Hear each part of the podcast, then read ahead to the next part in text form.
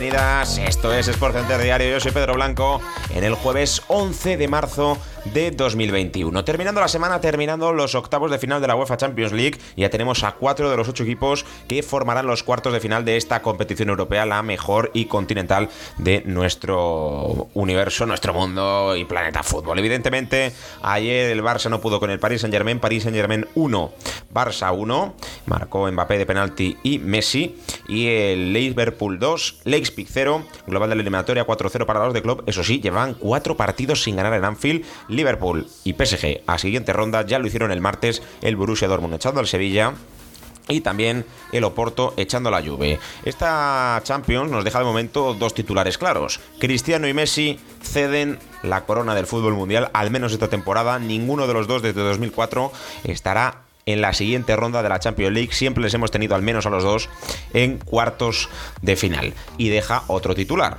que los equipos españoles, y esto ya no es una novedad porque lo veníamos contando en este programa desde hace bastante tiempo, los equipos españoles están a otro escalón de la competición. Están a otro escalón del nivel UEFA, están a otro escalón de cualquier otro equipo que hayamos visto. Y eso que ayer el Barça murió en la orilla. Lo intentó, como el Sevilla. Y hay que aplaudirlo, ¿eh? Yo no digo que no haya que aplaudirlo.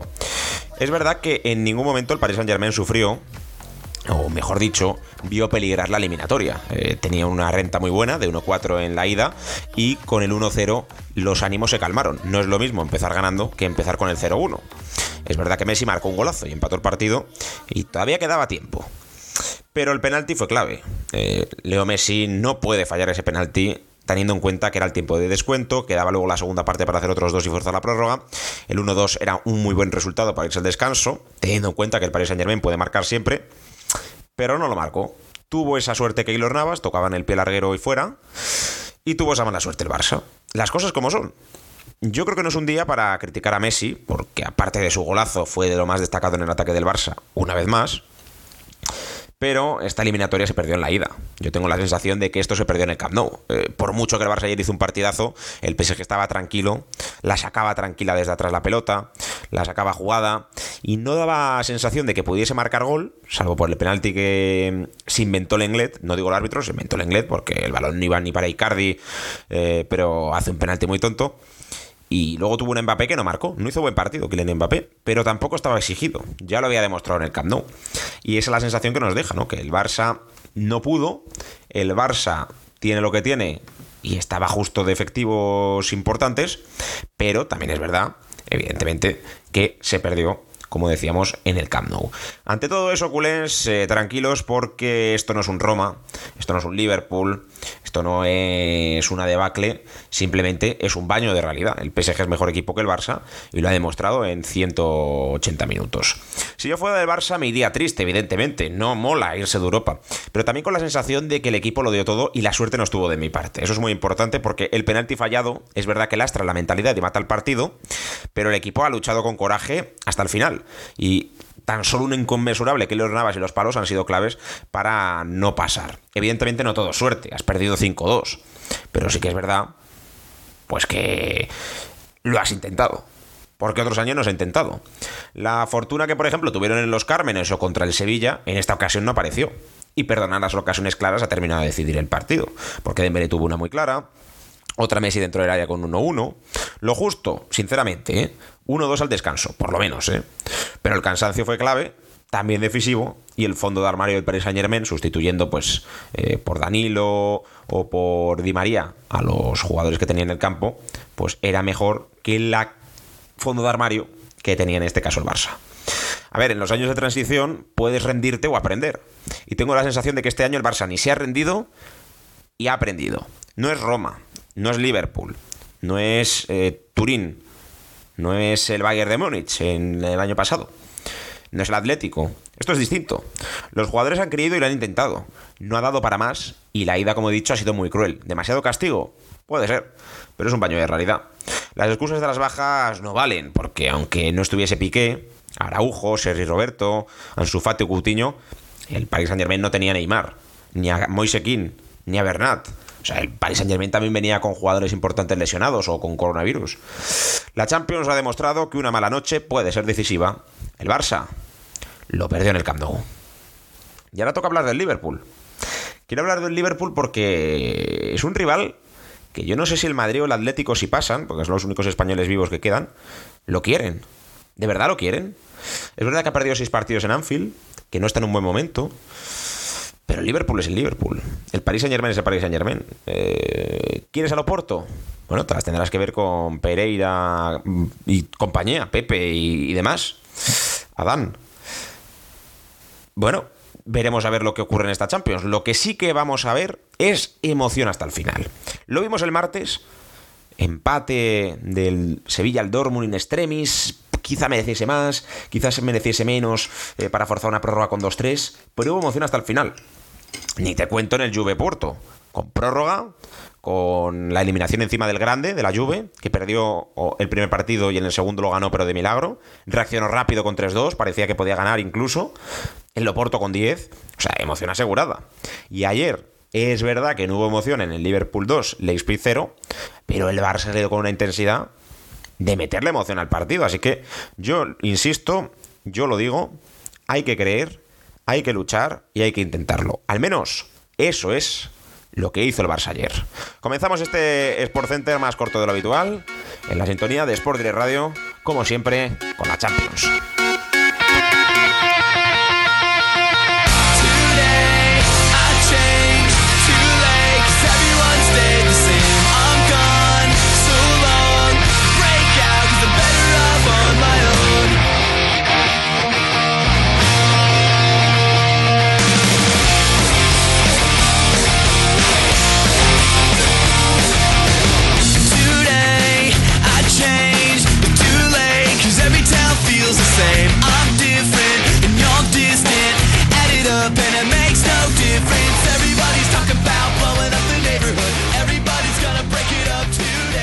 Comenzamos este Sport Center diario, como siempre, hablando de la Champions, como siempre, hablando de la polémica, hablando de todo lo ocurrido con ese Paris Saint Germain 1, Barça 1 y la opinión de dos comentaristas, como son Isaac Orcajada y Kevin Barkin. Hola a los dos. En cuanto al Fútbol Club Barcelona, ha ocurrido en mi opinión, lo que todos esperábamos, ¿no? No ha conseguido superar la eliminatoria, era muy difícil, venía con un 1-4 en contra y no ha podido, no ha podido conseguir cuatro goles. Es cierto que ha maquillado un poco la imagen que dio en la ida. Esta vez los jugadores han sudado la camiseta, se han esforzado los 90 minutos y han dado otra cara pero no ha sido suficiente ni siquiera para llevarse la victoria. Creo que injustamente, porque hoy el Barça sí que se ha merecido la victoria. Ya no sé si el pase de la eliminatoria, pero una victoria sí se merecía hoy. Pero así es el fútbol, ¿no? El Paris Saint Germain, que ha hecho un partido nefasto, en mi opinión, se ha adelantado con un gol de Mbappé de penalti, en un penalti que ha hecho Lenglet de forma involuntaria, pero creo que está bien pitado. Si se pitó el penalti de De Jong en la ida, había que pitar este y así ha sido. Llegó la esperanza del Barcelona poco después tras un golazo de Messi, pero se fumaría al poco tiempo tras el penalti que falla Leo. Otro penalti que está bien pitado, pero no lo consiguió transformar el, el 10 del Barça y ahí pudo estar la clave de la eliminatoria. Si Messi hubiese acertado el penalti y hubiese metido gol, podía haber remontado el Barça. Creo que, se, creo que se tenía que haber repetido el penalti, porque sí es verdad que Berratti se mete en el área, pero no se repitió. Entonces, pues ahí está abierta la polémica una semana más. Luego la segunda parte tuvo más o menos el mismo color, por no decir que tuvo el mismo color. El Barça dominó de cabo a rabo la segunda mitad y el PSG no consiguió llegar a puerta. Pero Keylor Navas hizo un partido grandioso y consiguió que el Fútbol Club Barcelona no anotase nada más que un gol. Finalmente el Barça se queda eliminado otro año más de la Champions, esta vez en octavos, que hacía años que no caía tan pronto, desde el 2017, desde el 2007, perdón, exactamente, y así es, otro año más en Champions que cae y a ver qué pasa, qué pasa con la Liga y la Copa del Rey, pero es una competición que se le está resistiendo año tras año. Bueno, pues efectivamente, como ya como ya todo el mundo pensaba, ¿no? Y así ha sido, el Fútbol Club Barcelona finalmente no consiguió la remontada en el Parque de los Príncipes. Pienso y creo que estaremos todos de acuerdo hoy en que anoche el Fútbol Club Barcelona fue superior al, al Paris Saint Germain, hizo las cosas, perdón, hizo las cosas como tenía que hacerlas, pero mm, quizás le falló lo que no le falló aquella noche del 6-1 en el Camp Nou, le falló la suerte, le falló que no tuvo ningún error el, conjunto parisino, que Keylor Navas estuvo muy bien, lo comentaba Antoine Griezmann ¿no? en la rueda de prensa después del partido, ahí mismo a pie de campo. Mm, en la primera parte, no ya simplemente hablando del penalti de Messi, que yo creo que es, ha sido espectacular, o sea, la parada que hizo Keylor Navas, luego dio al larguero, ha estado ahí el partido, porque luego en la segunda parte vimos como el Barça poco a poco se fue desinflando. Pero es lo que decía el, delantero francés. Mm, tuvieron tres ocasiones, 3-1 contra 1, que si no la paraba Keylor Navas se marchaba fuera, algún disparo también de fuera del área de Dembélé que se marchaba fuera. Entonces, lo que comento, ¿no? El Fútbol Club Barcelona le faltó esa suerte, cuando no, pues le faltó que acertó todas, todas las opciones que tuvo que los Navas todas. Luego en la segunda parte un cabezazo en un córner a Sergio Busquets con el 1-1, que bueno, pues marcas ahí el 1-2 y a ver qué pasa, ¿no? Pero también un paradón al primer palo, mm, la para sin ningún tipo de, problema. Y bueno, luego comentar un poco jugadores, eh, me gustó mucho el partido de Pedri. Me quedo con una jugada de la primera parte que se marcha de tres jugadores con una facilidad yo no entiendo cómo un jugador tan joven puede demostrar tantas cosas en un partido como hoy con una remontada por delante. Muy buen partido de Pedri. Y quería comentar también respecto al esquema. Repetía el esquema de ese 5-3-2, mm, yo creo, con Griezmann hoy de media punta en lugar de los otros días de Young. Y de Young que estaba bajado en lugar de Piqué. En el central estaba Frenkie de Jong. Buen partido, pero quizás... Mmm, habría estado bien la ayuda de De Jong en la delantera porque veníamos de varias jugadas, de varias jornadas, perdón, que el holandés marcaba, ¿no? De, cabeza, de una jugada que entraba y remataba. Tenía muy buenas incorporaciones y quizás eh, por ahí se ha quitado algún, alguna posibilidad, pero nada, no. Yo creo que no hay ningún pero al planteamiento de Ronald Kuman y como iba diciendo, un mal partido de Griezmann no me ha gustado mucho su incorporación al 11. Mm, ya llevaba varios partidos partiendo de de suplente y lo entiendo. Lo entiendo, estoy de acuerdo con el técnico holandés porque no. Hoy se pedían cosas de él y en la noche, pues mira, la del Granada apareció, por ejemplo, eh, recordamos en la Copa del Rey. Eh, el otro día dio la asistencia pero hoy se le necesitaba y no, no ha sido capaz de demostrar el jugador que es. Se le escapa la oportunidad a Antoine Griezmann y se le escapa la, la, oportunidad de continuar en la Champions al Fútbol Club Barcelona, pero como, como llevo diciendo en todo lo que llevo hablando del partido, muy buen partido del Barça y le faltó la suerte, le faltó, pues como decía, el buen partido que tuvo Keylor Navas y nada. Esperanza que queda el Fútbol Club Barcelona, veremos a ver qué pasa en la liga, como decía ya tras este partido del Atlético de Madrid y veremos a ver qué pasa en la Copa del Rey, a ver si no se le escapa ante tu Atlético Club Pedro. bueno, yo, yo la verdad que en cuanto a la polémica no, no le voy a dar mucho bombo por el hecho de que me parece que no ha sido determinante para el partido, ¿no? El penalti de Mbappé es un penalti que ya eh, no recuerdo ahora mismo en qué partido era, pero semanas atrás ya lo habíamos vivido, también con el Fútbol Club Barcelona, eh, en ese caso le pitaron a favor.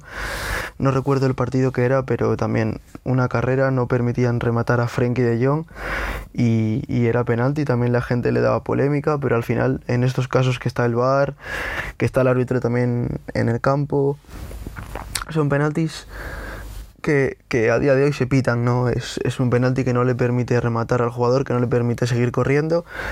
Y al caerse un error del Englet, nos tiene acostumbrados.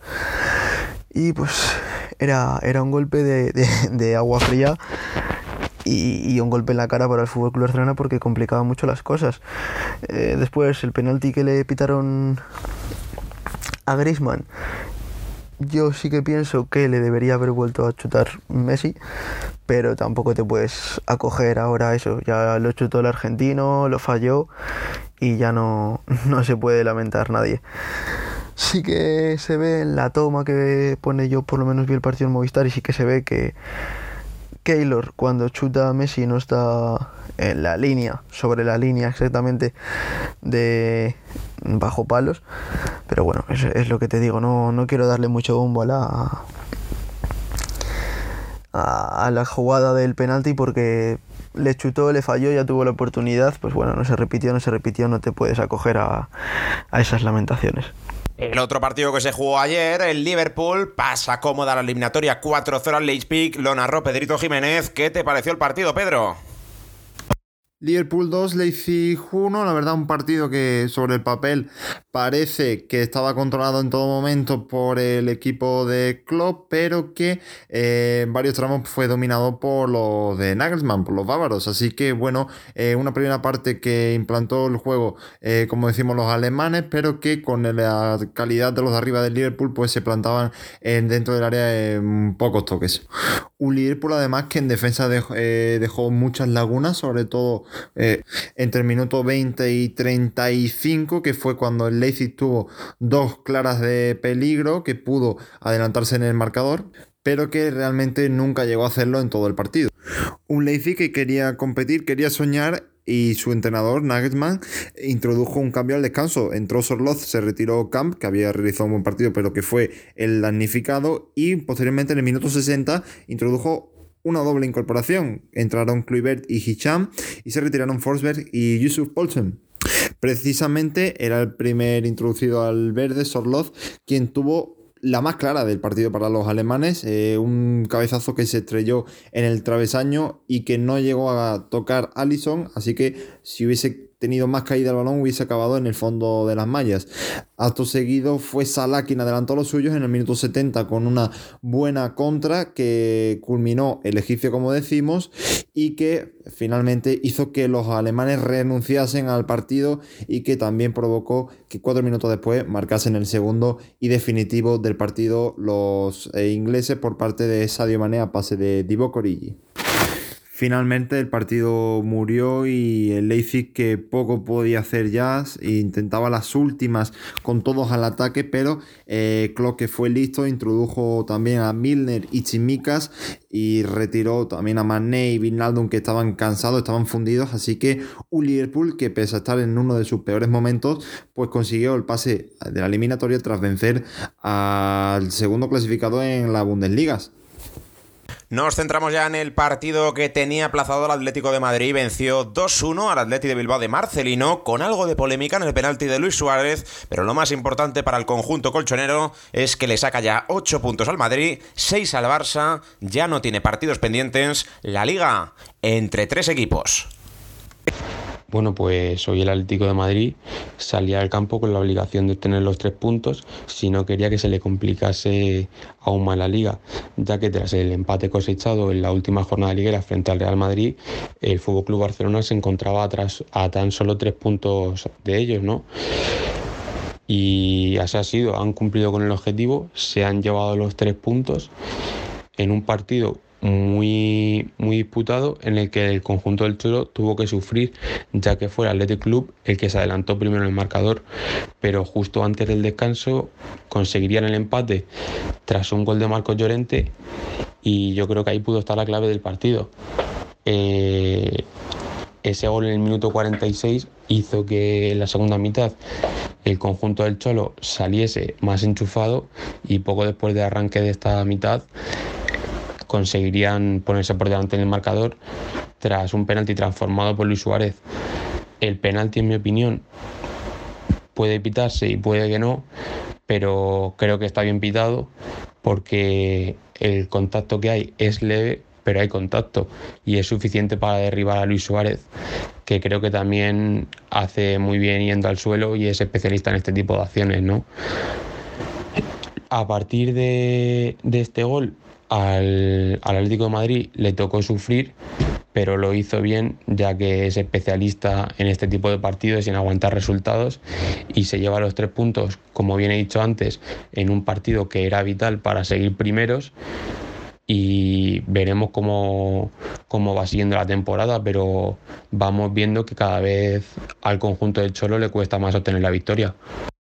Bueno, el partido del Atlético de Madrid de ayer, mm, no solamente el partido, sino más bien esos tres puntos que consiguió el conjunto de Diego Pablo Simeone van a ser muy importantes en esta carrera por la liga, ¿no? Veíamos que este fin de semana en el derby madrileño se dejaban ambos equipos dos puntos muy importantes y, y, muy buenos también, muy aprovechables para el Fútbol Club Barcelona, pero esto para el Atlético de Madrid era una final, la ha sabido ganar, el partido se le complicó, minuto 20 llegaba ese gol, a pesar de que el, el, disparo fue un poco mordido, un gol muy bueno, asistencia de Iñaki Williams, gol muy importante, parecía que, que abría ahí un poco, que aumentaba un poco más el pinchazo de los colchoneros en liga, que ya llevaba varias jornadas, pero bueno, luego dos de los mejores jugadores de, del Atlético de Madrid en esta liga, Marcos Llorente y Luis Suárez, en relativamente dos minutos, ¿no? Marcó ese golazo Llorente y lo de penalti en el 51, muy, muy, muy poco. Le dan la vuelta al partido, le dan tres puntos al Atlético de Madrid, como ya decía, muy importantes y poco más que decir. Eh, destacar el muy buen trabajo que está haciendo Marcelino desde su llegada al conjunto vasco y comentar también, pues bueno, la vuelta al once inicial de Joao Félix. De nuevo jugaba Kirian Trippier en el lateral derecho y yo creo que eso sería todo lo que diría. Como estaba comentando, la liga, mmm, colchón ahora mismo de 6 puntos para el Atlético de Madrid y un colchón muy clave. Siguiente jornada ya está fuera de casa frente al Getafe. Veremos a ver cómo plantea ese, ese partido el Cholo, pero bueno, parece que poco a poco el conjunto del Atlético de Madrid va resurgiendo. Y, y, veremos a ver qué nos depara esta liga, porque ahora sí que se pone emocionante, no, emocionantísima. Y ahora nos toca hablar de la Europa League, equipos que juegan hoy los españoles, Granada Molde con muchas bajas, también el Villarreal con el Dinamo de Kiev. Y le tengo que preguntar otra vez a Kevin y Isaac cómo ven estos partidos, estas eliminatorias de octavos de final ida de la UEFA Europa League. Y en cuanto a la Europa League, en estos octavos de final, en mi opinión ambos equipos españoles parten con ventaja y creo que ambos van a superar la eliminatoria. En primer lugar, el Granada se enfrenta al molde en casa. Y si tuviera que decir un resultado, diría que gana el Granada. Más de lo mismo en el Dinamo de Kiev Villarreal. Después, en cuanto al Manchester United Milan, va a ser un partido muy bonito y disputado. Apostaría por la X.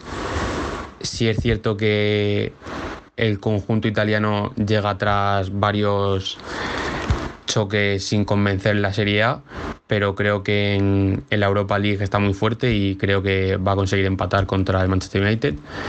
El Ajax John Boys, el Ajax va a conseguir la victoria. En el Olympiacos Arsenal apostaría por el empate. En cuanto al Tottenham Dinamo de Zagreb, creo que el Tottenham va a conseguir la victoria con facilidad. Y en el Roma Shakhtar lo mismo. Creo que el conjunto italiano va a conseguir la victoria frente al Shakhtar. Y por último, en cuanto a la Slavia de Praga Rangers, creo que va a ser un partido atractivo, pero que el Rangers va a conseguir llevarse un buen resultado a casa y va a conseguir la victoria. Pues sí, ¿no? Ya estamos otra vez en, en una noche mágica de, de, jueves, una noche mágica de Europa League. Y me gustaría destacar los partidos, ¿no? Veo muy interesante y muy bonito para los espectadores, yo creo, ese duelo en, entre primeras posiciones de Ajax y Young Boys, ¿no? el primero clasificado de la liga holandesa, frente al primero de la liga suiza, como es el Young Boys. Además vamos a tener también un, duelo muy bonito entre el Tottenham Hotspur de José Mourinho, de Gareth Bale, que le veíamos que este fin de semana jugaba muy bien el, el parece que vuelve a recuperar la sonrisa. Se va a medir ante el Dinamo de Zagreb, que va primero en la clasificación de la liga croata. Y yo creo que el, el partido más bonito, el partido interestelar de esta noche a las 7 menos 5, a las 18.55, supongo que sea el United Milan, en el que más focos va, va a haber esta noche. Y es que ambos marchan segundos clasificados. El United no acostumbraba a jugar tan bien temporadas atrás y este año está dando un nivel muy muy bueno en la Premier League. Y el Milan que está en su particular lucha por, la, por el título de la Calcio frente a Inter de Milán y Juventus de Turín, ¿no? Yéndonos un poco a, continuamos en la Europa League, pero el punto de vista, ¿no? La perspectiva española, el Villarreal que se verá las caras frente al Dinamo de Kiev, marcha primero en la liga ucraniana y el Granada que yo creo que sí tendría que dar a uno de los dos españoles favoritos por pasar a cuartos es el, el, conjunto andaluz. Se va a ver las caras ante el molde y quiero y espero que gane que gane el conjunto de Granada. Veremos a ver qué pasa esta noche. Pues gracias chicos, Kevin y Isaac. Hasta la semana que viene. Eh, está en la jornada de octavos de final de la Europa League. Ida. Este es el menú de hoy. A las 7 menos 5, partidazo. Manchester United Milan, además del español Dinamo de Kiev Villarreal, Ajax Young Boys, Slavia de Praga Rangers a las 9 de la noche los otros cuatro partidos, Olympiacos Arsenal, Granada Molde, Tottenham Dinamo de Zagreb y Roma Shakhtar. Mis porras, mis apuestas, yo creo que hoy empatan Manchester y Milan, gana el Villarreal 0-2. El Ajax, John Boys, empate a 2. Slavia de Praga Rangers, creo que va a dar la sorpresa entre Rangers. El Olympiacos Arsenal, empate a 0. El Granada gana 1-0. El Tottenham gana 4-1. Y la Roma empata también con el Shakhtar. Esa es mi apuesta para el día de hoy. Antes de marcharnos les vamos a contar las noticias del día, las noticias más destacadas que tenemos a esta hora de la tarde que nos llevan hasta Madrid donde Eden Hazard y Sergio Ramos entrenan con total normalidad con el grupo. Se espera evidentemente que estén para el partido del Che del sábado a las 4 y cuarto y el vital de la temporada el martes que viene a las 9 de la noche contra el Atalanta. Eso en cuanto al Real Madrid, porque Simeone, preguntado por Joao Félix tras ganar ayer 2-1 al Athletic, o me interpretan mal o no me quieren. Yo hablo de voluntad general, no personalizo, sin voluntad. Lo demás no sirve. Eso decía el Cholo Simeone. Además, es oficial que Rafael Nadal no jugará el torneo de Dubái la próxima semana. Había recibido una invitación, pero el español no está recuperado al 100%. Ha dicho lo siguiente. Habíamos pensado seriamente acudir, pero no creo que esté preparado para jugar todavía. Eso es lo que ha dicho Rafael Nadal Pareda. Y como siempre, resultados de la NBA. Memphis 127, Washington Wizards 112 y Dallas Maverick 115, Spurs 104 con triple doble de Duka Doncic, ojito, 22 puntos, 12 rebotes y 12 asistencias del ex base del Real Madrid. Con esto nos marchamos, no sin antes recordarles que mañana evidentemente volvemos y que ahora se quedan con Cristian y todo su equipo con el Guirigas, el programa en clave malaguita con habla inglesa. Un saludo de Pedro Blanco en nombre de todo el equipo. Hasta mañana, sean felices, disfruten del fútbol, disfruten del deporte, porque hoy, ya se me olvidaba, hay un clásico en Euroliga, hay un Barça Real Madrid, veremos si con Pauga solo con no. Así que a disfrutar del deporte, a disfrutar de todo. Mañana analizamos qué hacen Granada y Villarreal en la Europa League. Sean felices. Adiós, chao, chao.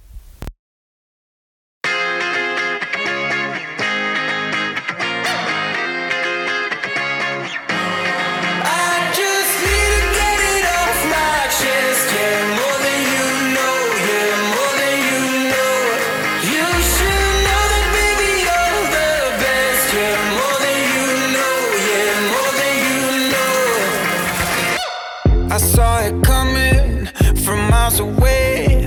I better speak up if I got something to say. Cause it ain't over until she sings.